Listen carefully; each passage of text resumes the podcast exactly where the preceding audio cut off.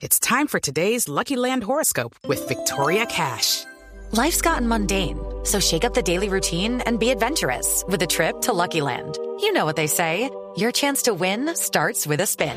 So go to LuckyLandSlots.com to play over 100 social casino-style games for free for your chance to redeem some serious prizes. Get lucky today at LuckyLandSlots.com. Available to players in the U.S., excluding Washington and Michigan. No purchase necessary. VGW Group. Void or prohibited by law. 18 plus. Terms and conditions apply.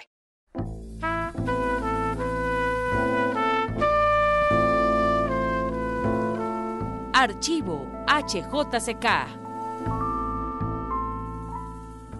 El tema taurino ha motivado en el mundo hispanoamericano la obra de muchos artistas. En la fotografía se han logrado trabajos tan acertados como los que realiza en Colombia un reportero gráfico, Manuel H., famoso por una memorable instantánea de Manolete. Aquí en Colombia también, Nereo López se ha ocupado del tema de los toros en fotografías que muestran un planteamiento diferente, paradójico y humorístico de la fiesta. Un ángulo diferente, cargado de ironía y lleno de contrastes. Nereo López exhibe ahora esas fotografías en la Galería Avenida 19 del Centro Colombo Americano de Bogotá y sobre ellas conversamos con él a continuación. Nereo, por favor, quisiera usted contar a los oyentes de Carta de Colombia cuál fue su propósito al preparar esta exposición titulada Toros desde la otra barrera.